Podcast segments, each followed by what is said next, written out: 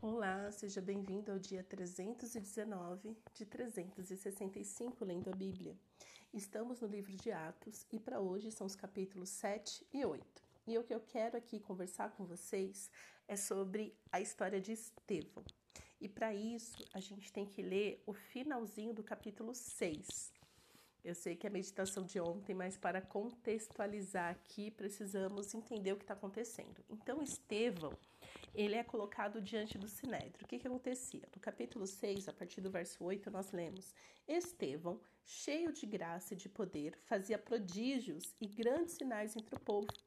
Então, alguns dos que eram da sinagoga, chamados dos libertos, dos sirineus, dos alexandrinos e os da Cilícia e da província da Asa se levantaram e discutiam com Estevão. Estevão. Mas eles não podiam resistir à sabedoria e ao espírito pelo qual ele falava. Então subornaram alguns homens para que dissessem: Ouvimos este homem proferir blasfêmias contra Moisés e contra Deus. Atiçaram o povo, os anciãos e os escribas, e investindo contra Estevão, o agarraram e levaram ao sinédrio apresentaram testemunhas falsas que disseram: Este homem não para de falar contra o lugar santo e contra a lei. Nós o ouvimos dizer que esse Jesus, o Nazareno, destruirá este lugar e mudará os costumes que Moisés nos deu. Todos que estavam sentados no sinédrio, fitando olhos em Estevão, viram seu rosto como se fosse o rosto de um anjo. É, é importante a gente entender né, a, a gente refletiu ontem sobre a perseguição, né, aqueles que ficaram felizes por serem perseguidos em nome de Jesus. E perceba, eles não encontraram nada contra Estevão, como não encontraram nada contra os apóstolos. Para eles levantarem alguma coisa contra eles, eles tinham que mentir, eles tinham que distorcer. E mais, olha isso, é, ouvimos dizer que esse Jesus mudará os costumes que Moisés nos deu. Em que momento Jesus falou, Jesus falou que ia mudar o que Moisés deu? De maneira alguma. Jesus fala: Eu não vim para abolir a lei, eu vim para cumprir a lei. E é Jesus que fala: Não se passará é, céus e terra, esse tempo não passará, não cairá um tio da lei, um tio da palavra de Deus irá cair. Então Jesus não vem para abolir o que Moisés fez, mas o povo está falando que, olha.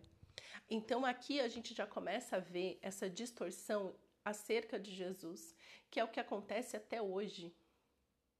Ah, eu entendo que a minha missão, meu chamado, por ter sido liberta das escamas que fechavam os meus olhos de religiosidade, é encorajar você a ler sua Bíblia para que você não seja enganada como esse povo.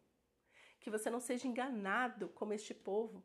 Então, é, se levantaram testemunhas mentirosas, corruptas, para falar contra é, Estevão. E se você, se você não conhece a verdade, se você não tem intimidade com a palavra de Deus, não entende a palavra de Deus através do Espírito Santo que habita em você, você também vai ser enganado com mentiras que até hoje tem pessoas que se levantam é, e hoje muito mais, né? Para falar, para distorcer as palavras de Jesus, para distorcer quem Jesus é. E aí é interessante, aí sim, começa o capítulo 7, é, Estevão começa a falar do ministério dele, o que, que ele está fazendo a partir de Abraão. Né? Então, ali no Sinédrio, capítulo 7, verso 1. Então, o sumo sacerdote perguntou a Estevão: Isso de fato é assim? Estevão respondeu: Irmãos e pais, escutem.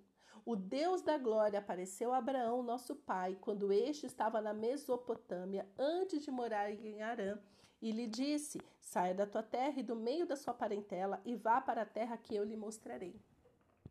Estevão começa a contar o ministério de Jesus a partir de Abraão. Falar, queridos, eu não estou aqui à toa. Jesus não é o perdido na história e eu vou confrontar vocês com a verdade porque a palavra de Deus é verdade. Então você precisa, meu querido irmão, minha querida irmã, entender que Jesus não começou na reforma. né? Porque tem os reformados, né, que acredita que eles que estão, né, no ministério de Jesus. Eita, Senhor, tenha misericórdia. Mas a nossa igreja, a nossa fé em Jesus começou desde Gênesis 1. É que Estevão escolheu é, começar a história desde Abraão para mostrar ao povo que estava o condenando por mentiras, por falsas testemunhas. Então a gente não combate é, a falsa testemunha, a mentira com raiva, com ódio, é, se defendendo, mas apenas abrindo a Bíblia e mostrando para eles a partir de Abraão. E sim, você pode, ele poderia ter começado Gênesis 1, mas ele começou de Abraão, falando assim: olha, o nosso pai é Abraão, ou seja, a gente está na mesma fé. A gente está falando do mesmo Deus. O mesmo Deus que tirou Abraão e falou: sai do meio da tua parentela e vá para a terra que eu te mostrarei, é o mesmo Deus. Porque só há um Deus. E nós nos submetemos ao mesmo Deus. A este Deus, porque só tem um. E ali Estevão começa a discorrer toda a trajetória deles, passando pela, por Moisés, passando pelos 40 anos no Egito, passando agora pelos que eles alegavam é, que ele estava indo contra a lei. E ele fala dos 40 anos do Egito e tudo mais. É, e no verso 39, não, no verso 35, ele começa a dizer: A este Moisés, a quem tinham rejeitado, ou seja, né, o povo já estava rejeitando Moisés, diz: Quem colocou você como chefe juiz, Deus enviou como chefe libertador com a assistência do anjo que lhe apareceu na sarça. Por quê? Porque o povo no deserto já estava né, se rebelando com Moisés, falando: Quem colocou você aqui? E ele continua falando para o povo, ministrando para o povo. Verso 36. Foi Moisés quem os tirou de lá, fazendo prodígios e sinais na terra do Egito, no Mar, Vere... no Mar Vermelho e no deserto durante 40 anos. Foi ainda Moisés quem disse aos filhos de Israel: Deus fará com que do meio dos irmãos de vocês se levante um profeta semelhante a mim. Esta profecia é Jesus. Então, assim, semelhante a mim, ou seja, quando eles viam Jesus, eles estavam se recordando dessas palavras de Moisés. Porque Moisés, assim como Moisés foi usado por Deus para tirar o povo do Egito com sinais e maravilhas, é assim que Jesus faz conosco para nos livrar do pecado. E Moisés fala: Olha, semelhante a mim, virá um profeta semelhante a mim. Ó, já pensou poder falar isso? Não só Moisés pode falar. Verso 38. É este Moisés quem esteve na congregação no deserto com o anjo que lhe falava no Monte Sinai com os nossos pais. Foi ele quem recebeu palavras vivas para nos transmitir. Verso 39. Nossos pais não quiseram obedecer a Moisés, mas o rejeitaram e no seu coração voltaram para o Egito. E aqui é o X da questão, meu querido. Cuidado para no seu coração você não voltar para a terra de escravidão. Jesus já te libertou do pecado para você ter liberdade nele. Mas você, no seu coração, fica aí praticando pecados. Vive na escuridão, pecados ocultos. No seu coração ainda tem saudade daquele lugar horrível do qual Jesus te tirou. Aqui, o que Estevão está falando assim, realmente eles continuaram na terra, é, no deserto e foram em direção à terra prometida, mas o seu coração permanecia escravizado, escravizado no Egito. Verso 40. Dizendo a Arão, é, faça, olha só como que o coração deles estavam ainda voltados para o Egito.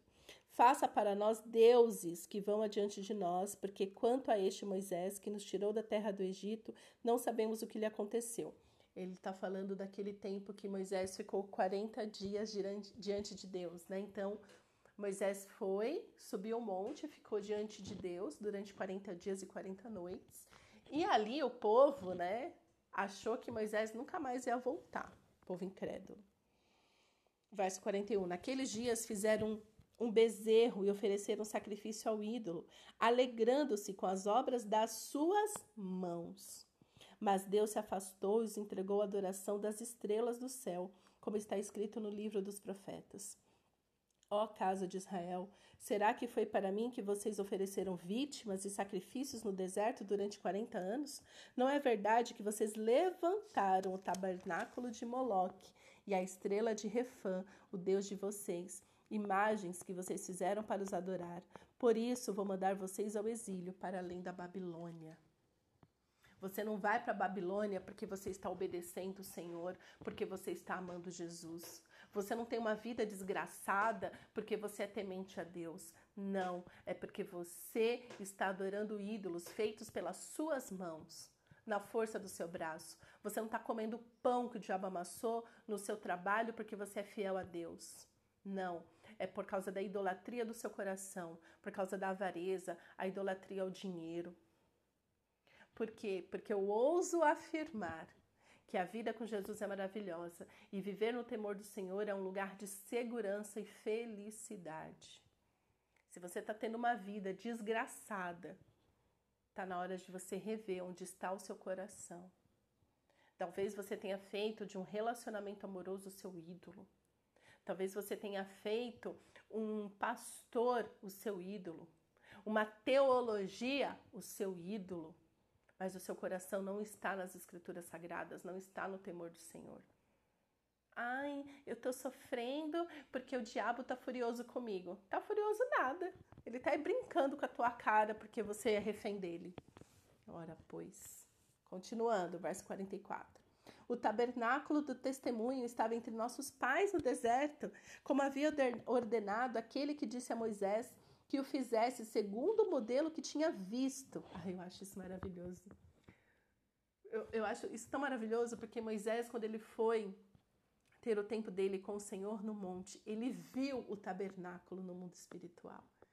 E aí, quando ele voltou ali com o povo, ele conseguiu falar para o povo como deveria ser feito o tabernáculo, a partir do que ele viu. Isso é maravilhoso. Ai, meu Deus!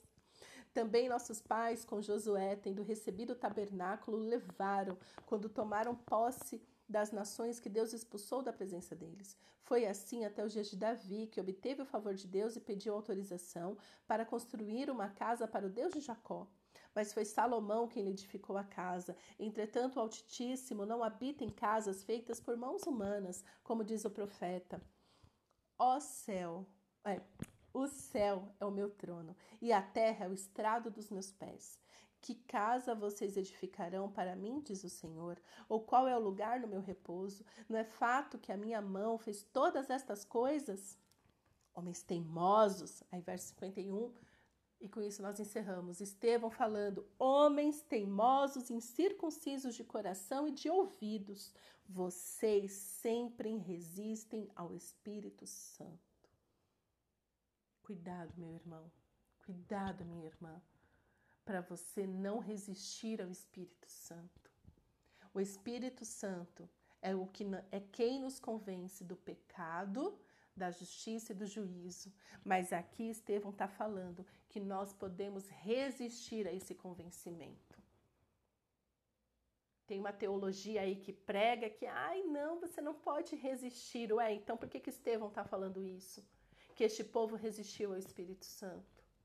Se este povo que estava ali, tra todos trabalhados no entendimento da lei de Moisés, que estavam. É, porque Estevão está pregando com eles conforme o conhecimento deles.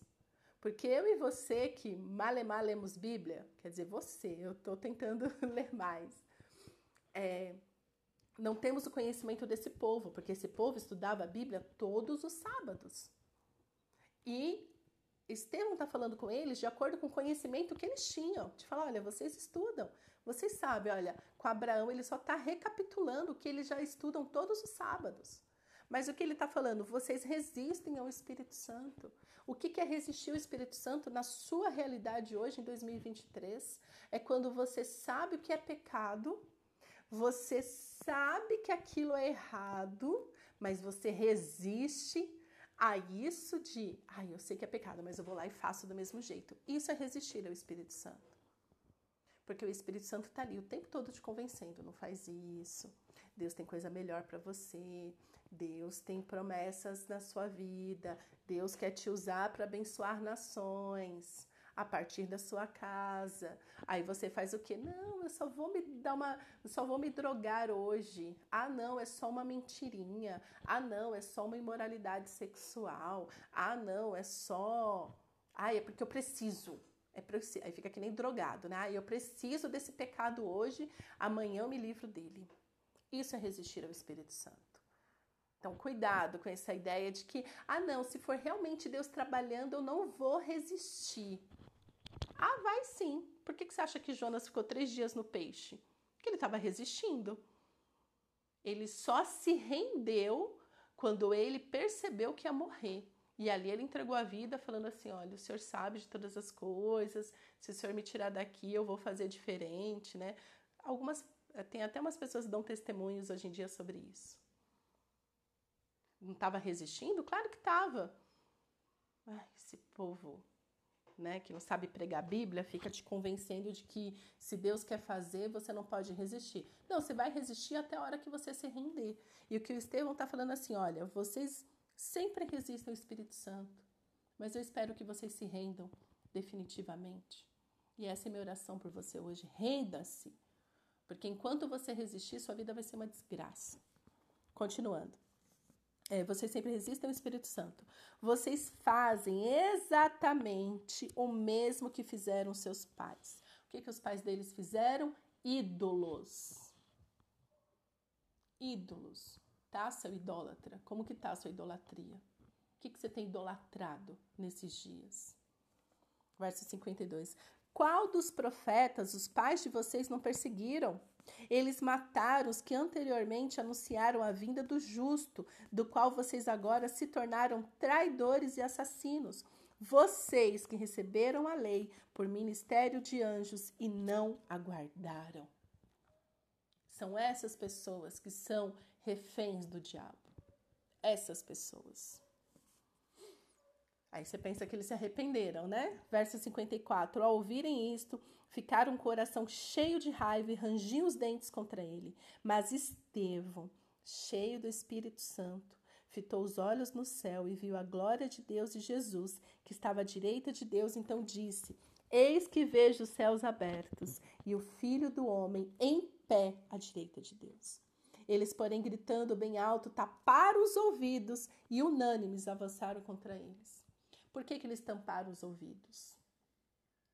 Porque eles não suportavam ouvir a verdade. Aí eles tinham que tampar.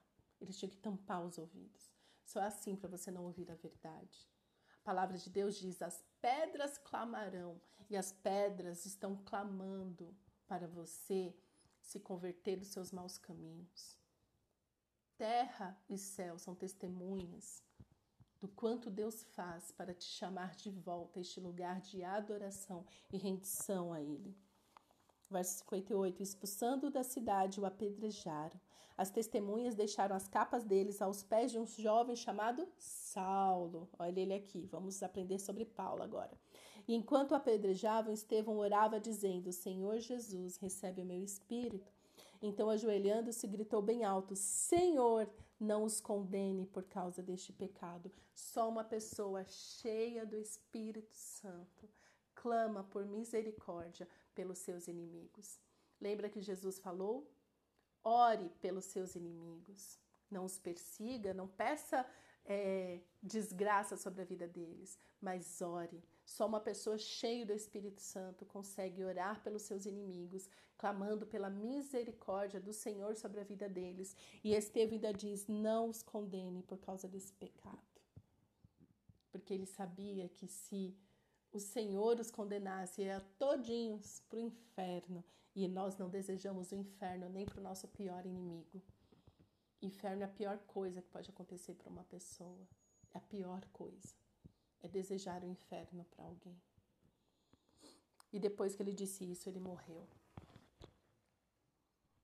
Que sejamos cheios do Espírito Santo e tenhamos misericórdia dos nossos inimigos. Oremos. Pai, em tua infinita graça e misericórdia, eu quero te pedir, Senhor, quebranta o coração, os nossos corações o meu coração, o coração de quem está ouvindo este áudio nesse momento, quebranta. Nos mostra onde temos resistido a ação do Espírito Santo. O Senhor que tem nos dado do teu Espírito para nos convencer do pecado, da justiça e do juízo e temos resistido, temos andado distraído pela, pela idolatria do nosso coração, adorando aquilo que não deve ser adorado, nos entregando aquilo que não devemos nos entregar, pecando onde não deveríamos pecar. Te peço, Senhor, nos dá discernimento da tua palavra, nos convence, quebranta os nossos corações e nos faz, Senhor, nos render a ti, a tua verdade, a tua graça, a tua vida. É o que eu te peço, Senhor, no nome santo de Jesus Cristo. Amém.